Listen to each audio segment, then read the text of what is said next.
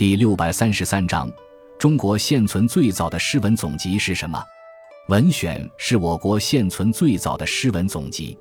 因由南朝梁昭明太子萧统组织编选，所以又被称为《昭明文选》。《文选》共三十卷，收录了先秦至梁约一百三十家的作品五百一十四题，七百多篇。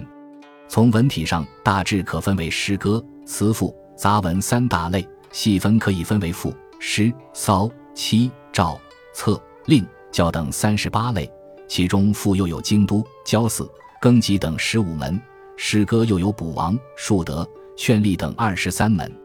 在选录的作品中，文人们已经注意到了文学作品和学术著作的区别，所以文选不选六经、诸子百家中的文章。它大体上收录了先秦至南朝梁代初期的重要文学作品，保存了重要的资料，反映了各种文体的发展路径。《昭明文选》历来受到历代文人学者的重视，甚至被当成科举者的必读书，甚至有“文选烂、秀才办”的说法。